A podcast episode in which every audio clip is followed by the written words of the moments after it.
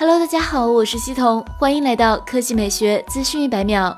如此前预告，支付宝二零一九年度账单正式上线，并迅速登上热搜榜第一，影响力可见一斑。毕竟和大家口袋的钱密切相关。打开支付宝，搜索二零一九年度账单，点击即可进入账单页面，而且这个关键词是系统默认的，打开支付宝就能看到。和去年相比，二零一九年度账单最大的变化是取消了消费排名。去年的账单中能够显示出消费水平领先多少同龄人，今年支付宝则相当克制。或许是二零一九年太难了，就不刺激大家了。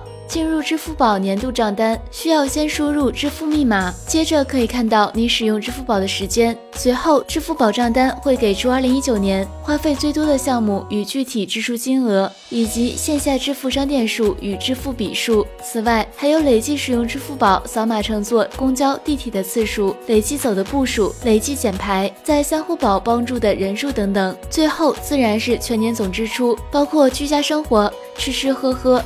交通出行、通讯、快递等等，统计出各个单项的支出数据的同时，支付宝还会给出年度关键词，并许下2020年的新年愿望。查看账单后，网友反馈最多的是不看账单都不知道自己有这么多钱，赚的都没有这么多。还有网友表示，重复计算毫无意义。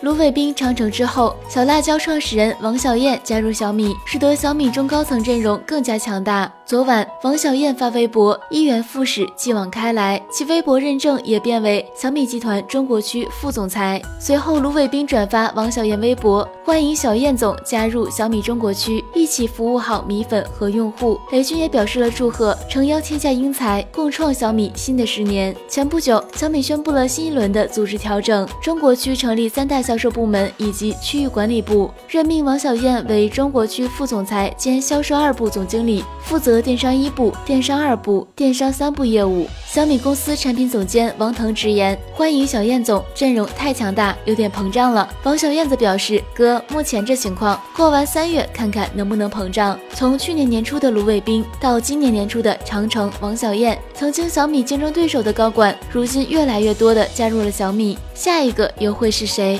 好了，以上就是本期科技美学资讯百秒的全部内容，我们明天再见。